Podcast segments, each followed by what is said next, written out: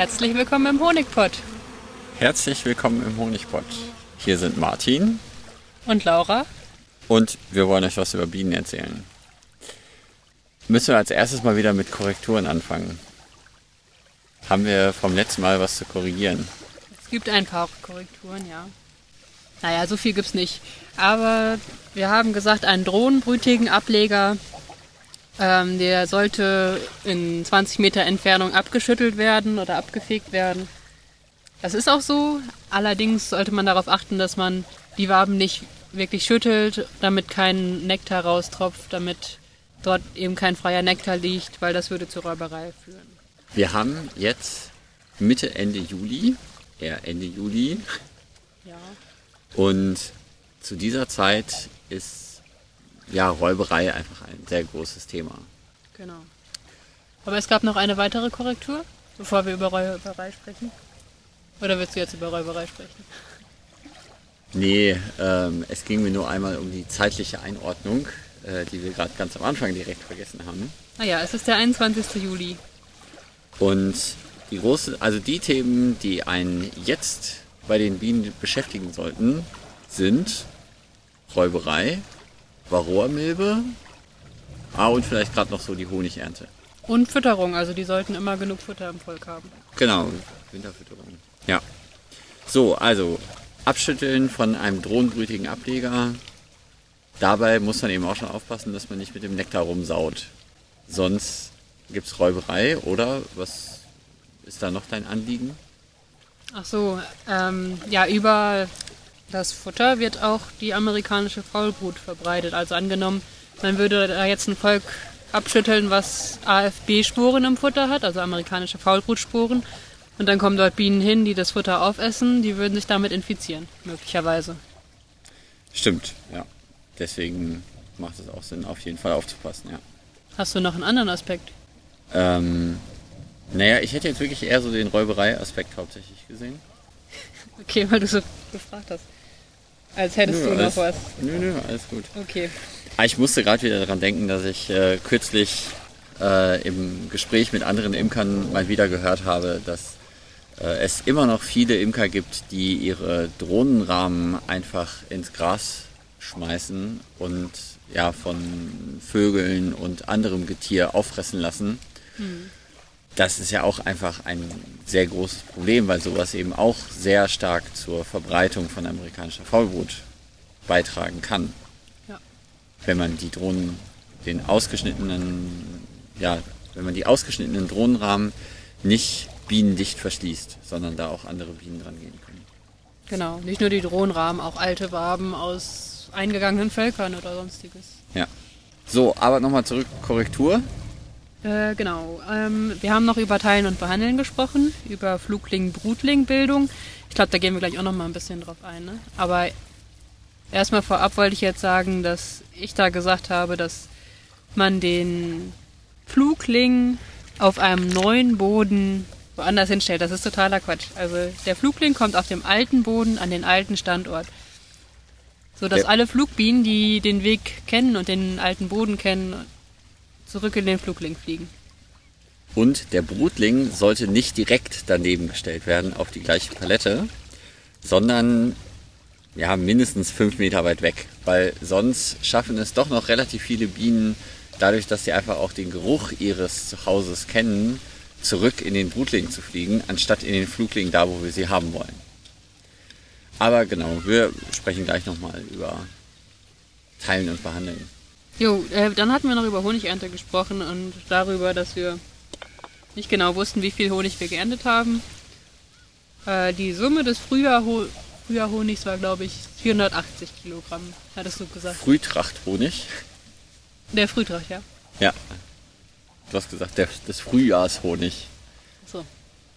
Was ja vielleicht auch nicht falsch ist, aber es klingt ja, so komisch. hm, Okay. Gut. Ich mehr habe ich jetzt gerade nicht. Das heißt, etwas über 20 Kilo pro Volk. Das ist doch ein guter Wert. Ja. Deswegen hätte ich jetzt auch eigentlich gar nicht die konkrete Zahl gesagt, sondern nur über 20 Kilo pro Volk. Also wir haben ja schon zweimal geschleudert und das hat. Ja, Jetzt haben wir eigentlich. Ah, Egal. Weg damit. Also, was ist in den letzten Wochen so passiert? Wir Seitdem wir das letzte Mal. aufgenommen haben. Es ist jetzt genau ein Monat nach Sommersonnenwende. Wir Stimmt. haben, glaube ich, danach gar keine Völker mehr kontrolliert auf Schwarmlust. Aber uns ist auch ganz abgeschwärmt, zumindest haben wir es noch nicht bemerkt.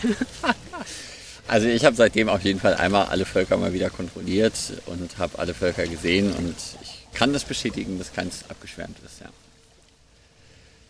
Ja, ansonsten, wir haben nochmal Honig geerntet, jetzt den Sommerhonig, gerade eben frisch.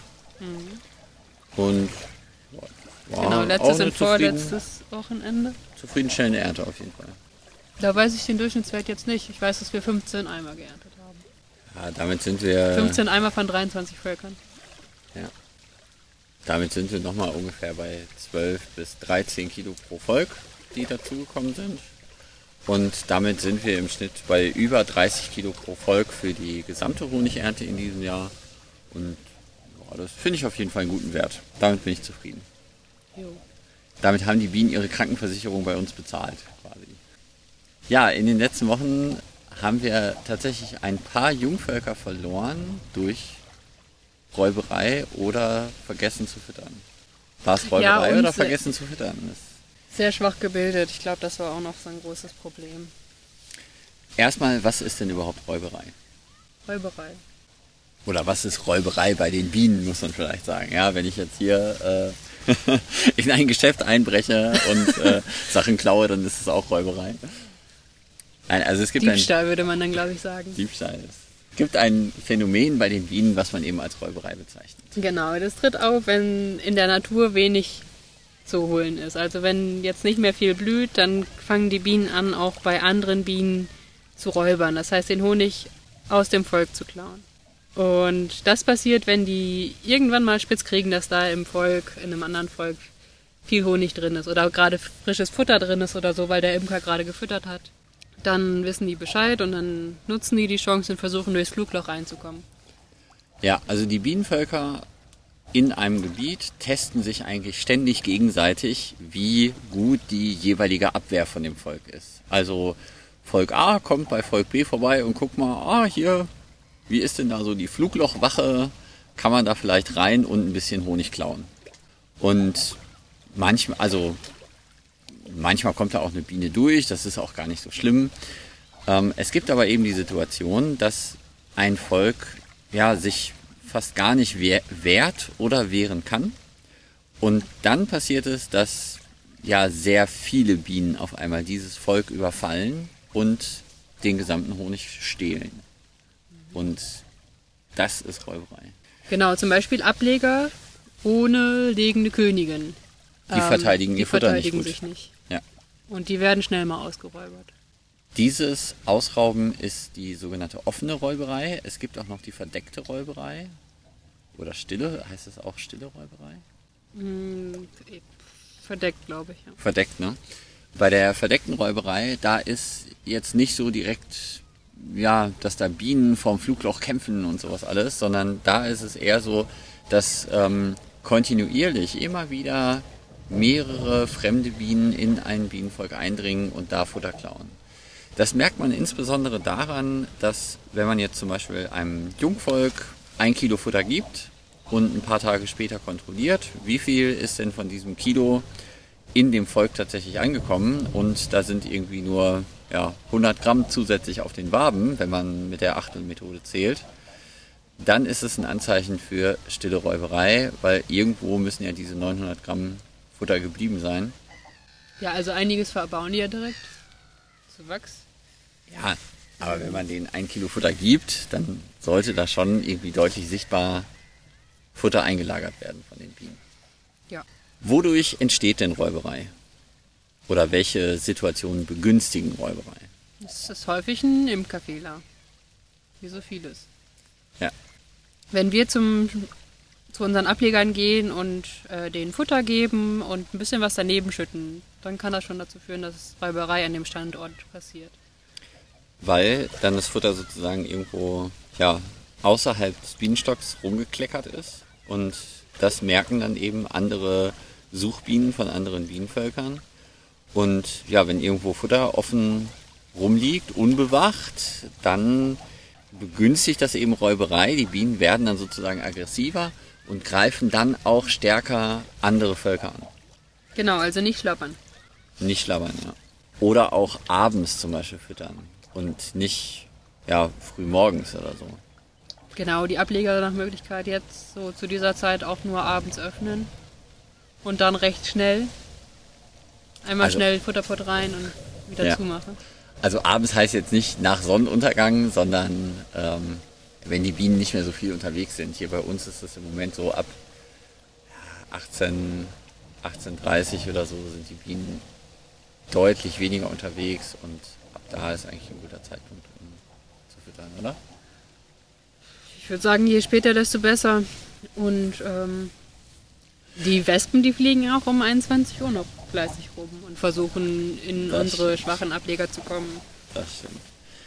Also die Bienenvölker werden nicht nur durch andere Bienenvölker ausgeräubert, räubert, sondern auch mal durch Wespen oder es verirrt sich auch mal eine Hummel ins Bienenvolk und klaut Honig. Wir hatten auch schon eine tote Hornisse im Volk gefunden. Also die Bienen haben sich scheinbar verteidigt gegen die Hornisse. Die haben sich alle auf die gestürzt und äh, ja, Wärme erzeugt und die Hornisse so gekocht. Ja, auf jeden Fall war die Hornisse am Ende tot. Ja, und ist jetzt ein schönes Präparat in unserem Schrank. Wenn ein Volk offen und sehr stark ausgeraubt wird, dann geht es so weit, dass das Volk davon komplett stirbt. Man kommt dann zu dem Volk hin, das ist eben jetzt auch vor ein paar Wochen passiert. Ein Volk wurde komplett bis auf das letzte Gramm Futter ausgeraubt und dabei sind auch alle Bienen von dem Volk gestorben. Also es lagen noch ein paar Tote drin, aber sonst war das Ding komplett leer. Es waren noch ein paar Brutzellen da, weil die Brutzellen werden eben nicht aufgefressen, sondern wirklich nur das Futter, was sie dann konkret in dem Moment haben, wird gestohlen. Und ja, dann kommt man zu so einem Volk hin und es ist einfach komplett leer. Königin weg, alle Bienen weg, alle tot. Wenn man so ein Volk entdeckt, sollte man das auch direkt verschließen, weil sonst eben auch hier wieder die Möglichkeit besteht, dass die Bienen sich doch noch irgendwie ähm, Krankheiten aus dem ja, zurückbleibenden Wabenwerk oder sowas holen. Waben sollten ja generell nicht irgendwo offen rumstehen. genau. Und immer wenn ein Volk gestorben ist, dann sollte es zugemacht werden, bienendicht verschlossen. Oder eben direkt weggestellt werden. Also bienendicht eingelagert werden. Wenn man jetzt an einem Standort feststellt, oha, hier haben wir ähm, offene Räuberei bei einem Volk, was kann man dann noch machen? Ja, man könnte das Volk wegstellen. Also, oder erstmal könnte man das Flugloch noch kleiner machen. Die Fluglöcher bei den Ablegern sind bei uns sowieso immer nur maximal einen Finger breit, eher so eine Biene breit. Aber wenn das nicht mehr kleiner geht und wenn die Bienen, die, wenn die Fluglochwache sich nicht mehr verteidigt, dann hilft eigentlich nur noch wegstellen. Ach so, Wobei auch und, beim Wegstellen kann es am nächsten Standort eben auch zum Problem werden. Ja. Weil, ja, wenn die Fluglochwache einmal aufgegeben hat, dann ist es recht schwer, die wieder aufzubauen. Eine Möglichkeit für solche ausgeraubten Ableger ist noch, die nicht mehr mit Flüssigfutter oder so zu füttern, sondern den Futterwaben aus anderen Völkern zuzuhängen, Genau. um die einfach langsam wieder aufzubauen. Jo, genau. Aber kommt nicht auf die Idee, irgendwie entdeckelte Honigwaben, die ihr ernten wolltet, bei den Ablegern reinzupacken. Also Oh ja. zum Beispiel, ihr wollt eine Wabe ernten, entdeckelt die komplett und dann merkt ihr, die ist eigentlich noch viel zu feucht und dann wollt ihr die doch nicht ernten. Wenn ihr die dann dem Ableger zurückgibt, ist das auch schlecht, weil da noch Futter rausläuft, also nee, Honig rausläuft und der riecht sehr stark und das lockt dann auch die Räuber an. Ja. Oder auch ausgesteuerte Honigwaben. Die locken auch die Bienen wie ihre an. Ja, ansonsten bei den Jungvölkern, gut, bis auf die zwei, drei, die jetzt eben solche Probleme da hatten, ähm, geht's den Jungvölkern eigentlich gut. Wachsen schön vor sich hin, kriegen Futter und läuft bei denen. Ja, mir ist schon wieder eine Königin weggeflogen. Das ist schlimm dieses Jahr. Ich hatte das noch nie, soll ich das nicht erzählen? Doch, alles gut. Aber dieses Jahr sind mir drei Königinnen weggeflogen. Na sowas. Die eine ist ja weggeflogen, als wir den Kurs hatten. Da haben wir ein Jungvolk geöffnet, dann ist die einfach abgehauen. Die andere ist mir beim Zeichnen weggeflogen und die dritte jetzt, die wollte ich eigentlich verkaufen. Ähm, habe ich in den Käfig gesetzt, alles okay. Dann wollte ich dann noch ein paar Begleitbienen zupacken. Ähm, und in dem Moment ist dann die Königin rausgehuscht und weggeflogen. Die kannte leider den Standort noch nicht, also die haben wir kürzlich erst dahin geholt, sodass die auch nicht zurückgefunden hat. Ich habe ja die Hoffnung, dass sie noch in irgendein anderes Volk, was auch weiselos war, geflogen ist, aber ich habe sie noch nicht wieder gesehen. Die hatte eine ähm, ja, prägnante Färbung. die hatte so einen orangen Hinterleib und ein Ah, schwarzes okay. Ende. Also, ja, ich würde sie vielleicht wieder erkennen. Also wenn bei euch irgendwo eine Königin zugeflogen ist, ja, mit einem orangenen Hinterleib und schwarzem Ende, vielleicht Das ist ist es ganz unsere. sicher unsere. Ja, Honigernte war mal wieder angesagt. Ähm, das Prinzip bei der Honigernte haben wir jetzt, glaube ich, schon oft genug durchgekaut. Bienenflucht rein. Ähm, ich war dieses Mal übel zu spät mit der Bienenflucht und habe die nicht morgens, sondern irgendwann so mittags äh, reingelegt. Und deswegen habe ich dann am nächsten Tag beim Ernten noch ein paar Bienen abfegen müssen. Wobei bei manchen Völkern hat es dann schon, ähm, hat die Zeit gereicht, dass alle Bienen rausgegangen sind.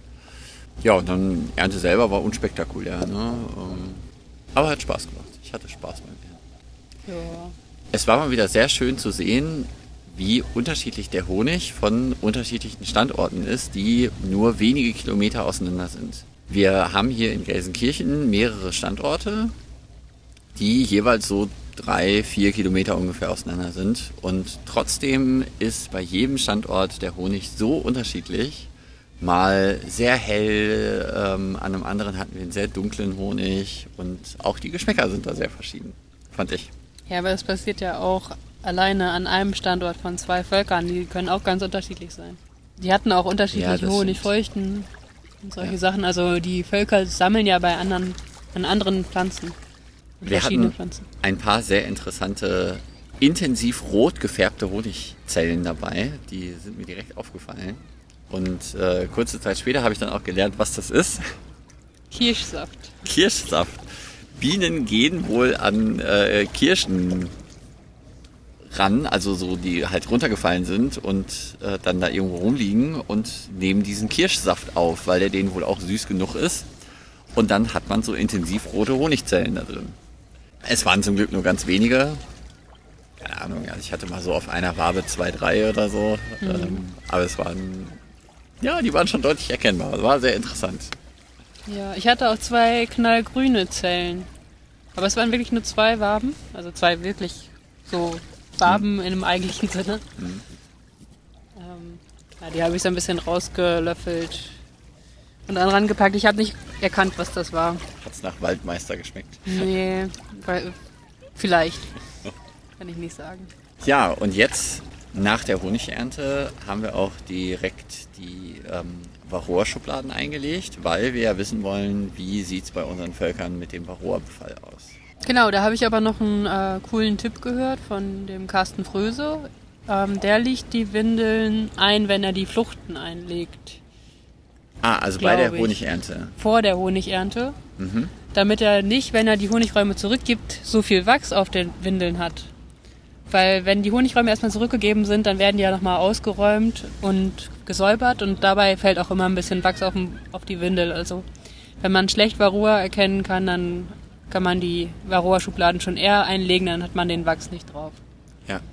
Normalerweise sollten die Windeln ja drei Tage drin bleiben, dass man einfach so einen gewissen Durchschnittswert hat. Und äh, stimmt, das passt sehr gut. Die Bienenflucht lege ich ja jetzt zum Beispiel an Tag 1 lege ich die Bienenflucht ein. Am Tag 2 hole ich den Honigraum morgens ab, fange an, den auszuschleudern. Und an Tag 3 bringe ich abends den ausgeschleuderten Honigraum zurück. Und dann habe ich eben auch drei Tage die Windel drin gehabt, kann den ausgeschleuderten Honigraum aufs Volk draufsetzen und hole die Windel gleichzeitig raus und zähle aus, wie viele Milben drauf sind. Genau. Wir haben bis jetzt nur bei zwei Völkern gezählt. Das eine hatte eine Milbe insgesamt, also 0,33. Ein, eine Drittelmilbe pro Tag, die runtergefallen ist. Genau. Und das andere hatte 125. Ja, Kacke. Das ist nicht normal. Und, Also oder über das sollte, 40. Das sollte nicht so sein, aber ich weiß, woran es liegt. Äh, Also ich habe nochmal konkret, über 40 Milben pro Tag. genau. Ja. Ja.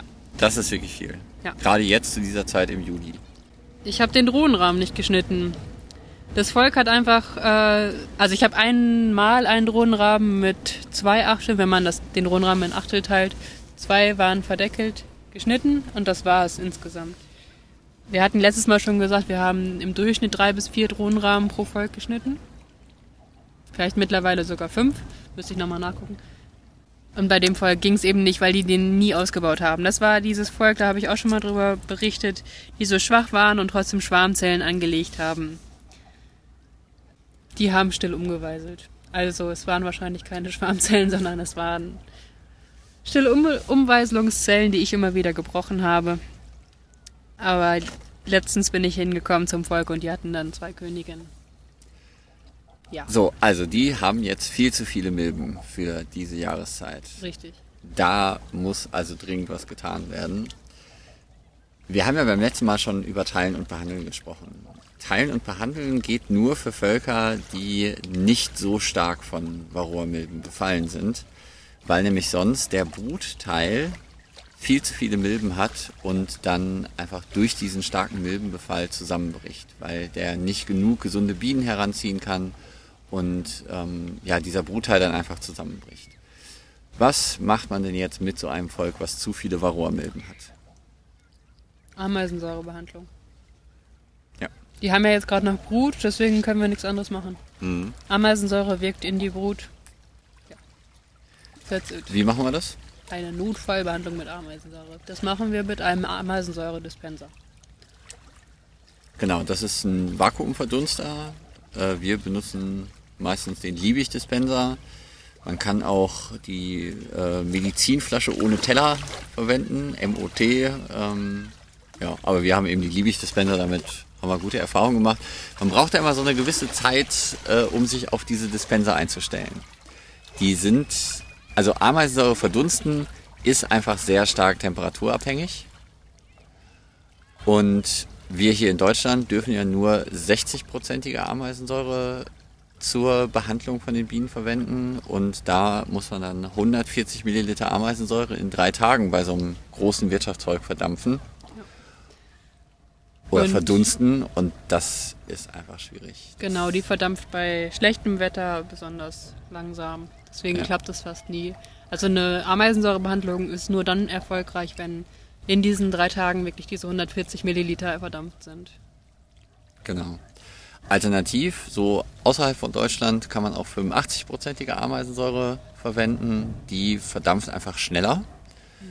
Ähm, beziehungsweise da, ja, nicht die Säure verdampft schneller, sondern es ist einfacher, die passende Menge Säure zu verdampfen innerhalb der Zeitspanne, die nötig ist. Also bei 85-prozentiger braucht man 100 Milliliter in drei Tagen in so einem großen Wirtschaftsvolk. Und das ist also ist einfach ein bisschen einfacher. Genau, voll ärgerlich, dass das hier nicht zugelassen ist. Wäre schön, wenn sich das bald ändert. Genau. Warum benutzen wir Ameisensäure? Man könnte ja auch hier so Thymol oder Bivarol oder sonst irgendwas verwenden. Mm, Rückstrandsproblematik. Also genau. Ameisensäure ist nicht fettlöslich und macht daher keine Rückstände im Bienenwachs. Genau. Und da wir unser Bienenwachs eigentlich immer in so einer Art Kreislaufwirtschaft haben, also das immer, ja, wir schmelzen das alte Wachs wieder ein und ähm, machen daraus wieder neue Mittelwände. Und ja, wenn wir dann eben rückstandsbildende Varroa-Bekämpfungsmittel nutzen würden, hätten wir irgendwann ziemlich viele von diesen Rückständen. Genau, die reichern sich im Wachs an. Ja. Ähm, und die Varroa-Milbe wird auch gegen einige Mittel immun oder die kommt dann halt damit klar. Ja. Genau, deswegen varroazidfrei. Ähm, organische, organische Säure. Ja. Genau, die anderen Sachen sind fettlöslich, Ameisensäure ist wasserlöslich. Genauso wie Oxalsäure. Jo. Warum sage ich das? Ameisensäure sollte man nicht direkt nach der Auffütterung benutzen, sonst landet das alles im Futter. Oder dann landet ein großer Teil im Futter und ähm, dann ist die Behandlung auch nicht erfolgreich. Wenn man jetzt im Moment Wirtschaftsvölker kontrolliert auf den Varroa-Befall, jetzt ist so das erste Mal, wo man das wirklich machen sollte, wo es dringend empfehlenswert ist, dann sollte ein Wirtschaftsvolk im Moment nicht mehr als 10 Milben pro Tag ja, als natürlichen Totenfall auf der Windel zeigen. wenn ein Volk mehr als 10 Milben pro Tag hat, also die auf die äh, Schublade unten fallen, dann muss man dringend handeln. Wenn es unter 10 Milben ist, dann kann man sich auf jeden Fall noch Zeit lassen. Bei Völkern, die unter 10 Milben haben, werden wir entweder teilen und behandeln machen oder das nächste Mal Mitte August nach dem Milbenbefall schauen, richtig? Jo. Ich gehe jetzt gerade davon aus, dass wir relativ niedrige Milbenzahlen haben und abgesehen von diesem einen Volk vielleicht noch bei einem anderen über 10 Milben sind, Mhm. weil bei dem anderen haben wir auch wenig Drohnenrahmen geschnitten. Das waren die, die kalkbrütig waren. Ja, so schwache Völker, die nicht so gerne den Drohnenrahmen ausbauen, die äh, sind dann problematisch, was die Varroa-Milbe angeht. Genau. Ja, dann sind wir schon dabei, was passiert in den nächsten Wochen. Also wir werden jetzt mh, bei allen Völkern auf jeden Fall die Varroa-Zahlen erheben und mal gucken, wie sieht der Befall aus. Und dann, wenn der Befall entsprechend niedrig ist, bei den Wirtschaftsvölkern teilen und behandeln machen. Teilen und behandeln haben wir beim letzten Mal intensiv drüber gesprochen und gerade am Anfang auch schon. Sollen wir nochmal ganz schnell durchgehen? Oder? Ich kann noch mal versuchen, das jetzt besser zu erklären. Mach mal, in, in kurz. Also teilen und behandeln heißt halt, wir teilen das Volk in einen Flug, Flugling und einen Brutling. Der Flugling bleibt am alten Standort auf dem alten Boden und bekommt den Honigraum. Das heißt, wir packen den auf eine Zage nur, das ist eben der Honigraum. Da sind alle Honigbienen drin. Und alle Honigraumbienen, also alle, die in dem Honigraum waren. So. Ja. Dann suchen wir aus dem Brutling, den wir an einen anderen Standort stellen. Also Am gleichen Stand verdammt. auf eine andere Stelle sozusagen. Mindestens fünf, fünf Meter entfernt. Oder Oben. auf den Flugling. Ich stelle den nicht so gerne auf den Flugling, weil da muss man den immer wegstellen, wenn man an den Flugling möchte. Vor allem geht das nicht bei diesem Schritt, weil ich ja jetzt erst noch die Königin brauche. Ja. Die Königin suche ich dann aus dem Brutling. Die ist meistens im oberen Brutraum. Wenn Die- man nicht zu viel Rauch verwendet. Jo, die packe ich dann in einen Käfig und setze die in den Honigraum. Zusätzlich packe ich in den Honigraum noch eine Futterwabe, denn der Honigraum ist ja relativ leer. Wir haben den ja gerade ausgeschleudert. Da sollte mindestens zwei Kilo Futter drin sein. Genau, die brauchen ein bisschen Futter, nicht, dass die uns verhungern. So, der Brutling kommt, wie gesagt, äh, relativ nah in der Nähe, irgendwie 20 Meter Entfernung oder obendrauf.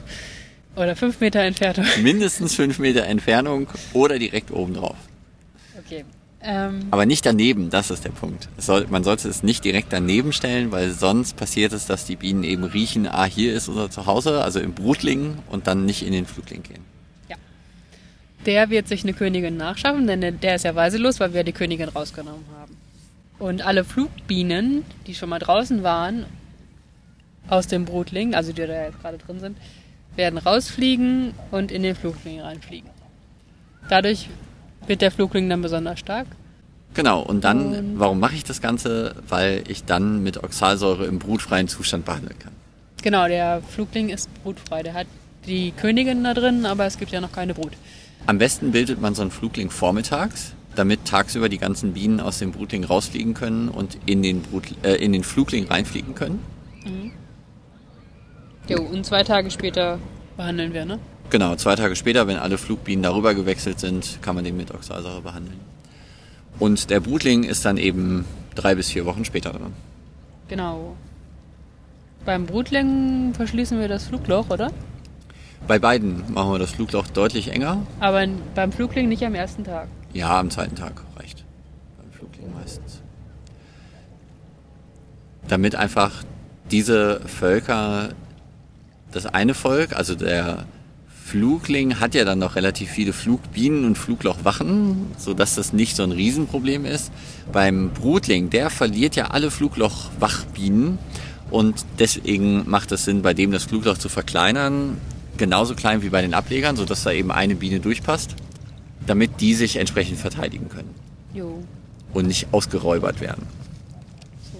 Der, Flugbi äh, der Flugling, der bringt auch manchmal noch ein bisschen Honig, ne? Ja, kann, kann schon mal. Die können Also beide noch die- ein bisschen Honig bringen, aber Nee, die Flugbienen, die haben ja nichts zu tun. Die müssen keine Brut pflegen, die können Ja. sammeln. Aber der Brutling, der hat viel zu tun. Die müssen die Brut verpflegen. Das stimmt. Wichtig ist, wenn man den Brutling wegstellt, beim Flugling vielleicht so die ersten zwei Tage noch die ähm, ja, ein, ein oder zwei Zagen oben drauf zu stellen, damit der weiterhin so aussieht, als wäre es eine große Beute. Die Bienen haben sich natürlich auf die große Beute eingestellt. Ähm, genau, bei den Völkern, die zu viele Milben haben, die über dieser Grenze von 10 Milben pro Tag sind, werden wir jetzt schnell eine Ameisensäurebehandlung machen. Und ja, bei den anderen Völkern wird jetzt erstmal entspannt. Und wir warten, äh, dass wir die im nächsten Monat füttern. Oder falls Ja, jemand genau. knapp ist mit Futter, kriegt er aber jetzt schon Futter. Und wir haben aber auch schon Absperrgitter rausgenommen. Bei manchen, nicht bei allen. Ja. Damit die nach oben wandern. Vor allem die Völker, die wir nicht teilen und behandeln. Da wollen wir, dass sie nach oben wandern, damit wir die untere Zage mit den dunklen Waben entnehmen können, um die einzuschmelzen. Jetzt bald im Herbst. Zur Wabenhygiene. Damit wir Schwatte Altwaben einschmelzen. Ja. Gut, was passiert noch in den nächsten Wochen? Ich glaube, wir haben alles, oder? Wir gucken weiterhin nach den Ablegern. Das Übliche. Ähm, wir verhindern, passen auf, dass wir keine Räuberei erzeugen durch Plörren von Honig oder Flüssigfutter. Und da mit Flüssigfutter kommen wir auch schon zu dem unnützen Teil des Monats aus dem Imkereibedarf. Wir bekommen unser Flüssigfutter, wir haben ja gesagt, dass wir Weizenstärke-Sirup meistens nehmen oder so Glukosesirup allgemein, kaufen wir in so Kanistern, in so 14 Kilo Kanistern, die oben ja so einen relativ großen Auslauf dran haben. Und da gibt's im Imkereibedarf so einen Auslaufhahn für zu kaufen. Und genau so einen Auslaufhahn habe ich mir aus dem Imkereibedarf gekauft, weil ich dachte, ach, das ist doch eine super Idee, ja, dann kleckert das nicht so viel mit dem Futter. Schraub den auf das Futter drauf, mach, äh, ne, stell den Kanister so hin, Futtergefäß drunter, mach das Ding auf und es passiert nichts. Nach einer gewissen Zeit kommt dann mal ein Tropfen von diesem Futter da raus. Nee, das Problem ist, das Futter ist einfach viel zu dickflüssig für diesen dann doch vergleichsweise kleinen Auslaufhahn. Der Auslaufhahn hat so, ich sag mal, daumengroß den Auslauf und das dauert einfach extrem lange, bis das Futter da durchgeflossen ist. Also das dickflüssige Zeug, das ähm, ist nicht für diesen Auslaufhahn geeignet. Deswegen spart euch das. Ja. Das Ding ist auch unnütz, ja. trotzdem wird's verkauft. Naja. Mir fällt jetzt noch eine Sache ein. Dann schnell raus damit. Futter besorgen müsste man jetzt auch. Damit man es hat. Ja, jetzt ist die richtige Zeit, um Futter zu besorgen. Ameisensäure besorgen, Oxalsäure besorgen. Ja. Ja, Futtertaschen oder Futterbehälter auch schon mal kaufen, falls ihr noch keine habt. Naja, man kann ja als Futterbehälter auch ausrangierte ähm, Getränkekartons zum Beispiel nehmen. Und für die große Winterfütterung nehmen wir ja meistens so Stapelboxen aus dem großen blau-gelben Möbelhaus. Die gibt's da sehr günstig, die Stapelboxen. Jo. Das ist nicht im Gereibedarf, aber trotzdem nützlich. Gut. Haben wir alles. Ja, ich glaube schon. Ja. Dann, ich hoffe, euren Bienen geht's gut, wer Bienen hat. Genau, schaut nach den Varroamilben, denn wenn ihr Winterverluste habt, dann ist das meistens die Ursache. Ja. Der Imker ist meistens schuld, der nicht ordentlich nach den Varroamilben geguckt hat. Behandelt nur, wenn behandelt werden muss. Das auch. Denn wie hat Pia gesagt, äh, wir nehmen auch kein Läusemittel für den Hund, wenn der Hund keine Läuse hat. Ja, Oder wir nehmen nicht täglich Antibiotika, wenn wir nicht krank sind. genau. Genau, also ohne keine Behandlung ohne Diagnose. Ja, also schaut nach, wie viele Varroamilben haben eure Völker und nur die, die behandelt werden müssen, sollten auch behandelt werden. Gut, Okay, vielen Dank fürs Zuhören. danke fürs Zuhören. Schreibt uns gerne an honigpott.honigpott.eu. Honigpott am Ende mit Doppel-T. Das erste mit D. Das erste mit D. Naja, es geht natürlich alles, alles beides. Äh, ja. Vielen Dank fürs Zuhören. Bis zum nächsten Mal. Bis dann. Tschüss.